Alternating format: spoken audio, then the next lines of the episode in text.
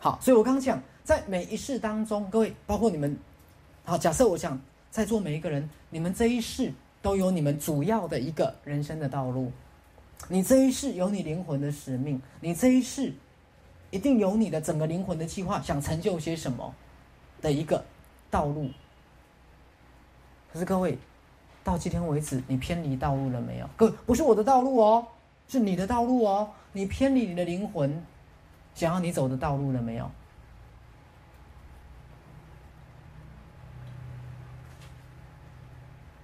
还是你愿意勇敢的回到你的道路上？你偏离了你的灵魂这一世要你走的道路了吗？各位，我说那个道路是快乐的、喜悦的、脚踏实地的去完成你的理想的、富足的。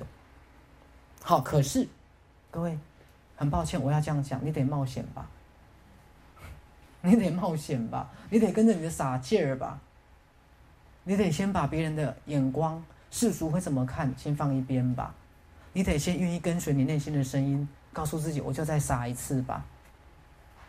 各位，你得愿意相信你内在的声音吧，你得愿意去做，而不担心自己做的好不好吧。会懂我在说什么吗？好，所以各位，我这样讲，如果是这样的话，那我要各位你们重新回来连接你的灵魂，连接你的超灵，因为的确在很多的转世当中，各位转世当中会不会迷失？会哦，会哦。好，比如说对我来讲，各位，好，假设我讲，今天如果我提倡赛斯心法，假设最后我把它变赛斯宗教，徐师变教主，对不起，我就迷失了，有了解吗？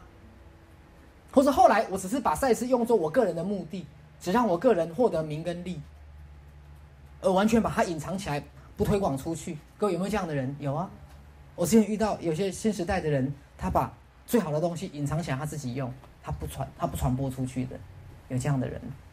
各位，我就迷失了，会了解吗？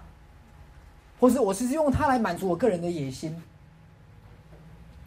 变成我变成所有人崇拜的人，那每个人只是崇拜我。我没有把能力跟智慧交还给每一个人，各位，我就迷失了，了解吗？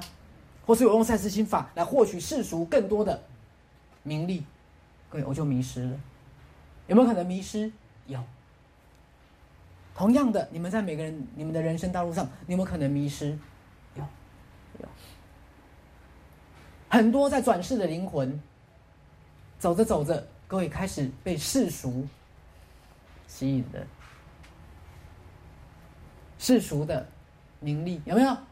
世俗的眼光、世俗的角度，还有世俗的肉欲的、金钱的、权力的，各位，很抱歉，很多转世的灵魂会迷失的。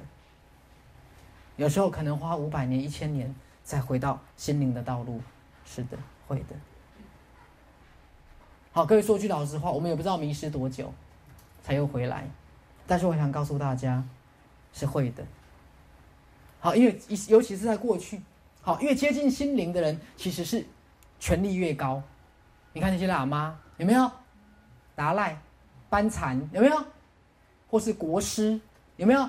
住持，各位，有可能是会迷失的。或是当皇帝、领导者会不会迷失？会。对。同样的，在我们轮回的道路上，我们会迷失，迷失在什么？我们个人的小我的欲望。各位懂我的意思？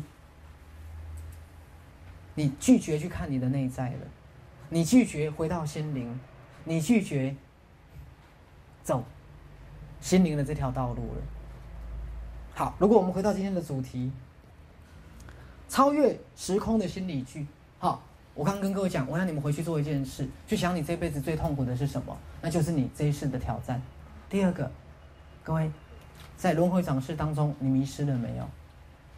好，比如说，也许对雪月来讲，对苏爱来讲，啊，他们借由他们的生病而不再迷失，也许在生病前还在追求太多世俗的东西，有没有？但是各位，我不是说世俗不重要，不是那个意思，是它不是你主要的追求。到最后主要追求一定是回到心灵的。好像苏爱也是，会不会这一次的这个疾病，或在座同学也许有些有忧郁症啊，什么样的状态？会不会这些东西是你让自己回到心灵的这条道路上的一个给自己的功课？好，做一下结论哈，试着去倾听你内在的神性跟佛性，各位回到你的傻劲儿。如果你够傻，傻的够坚持。而那是你内心想做的，那么你去做吧。你的灵魂，而且再次一直讲过一句话，你的灵魂会给你数百倍的回报，好不好？好，我们今天讲座。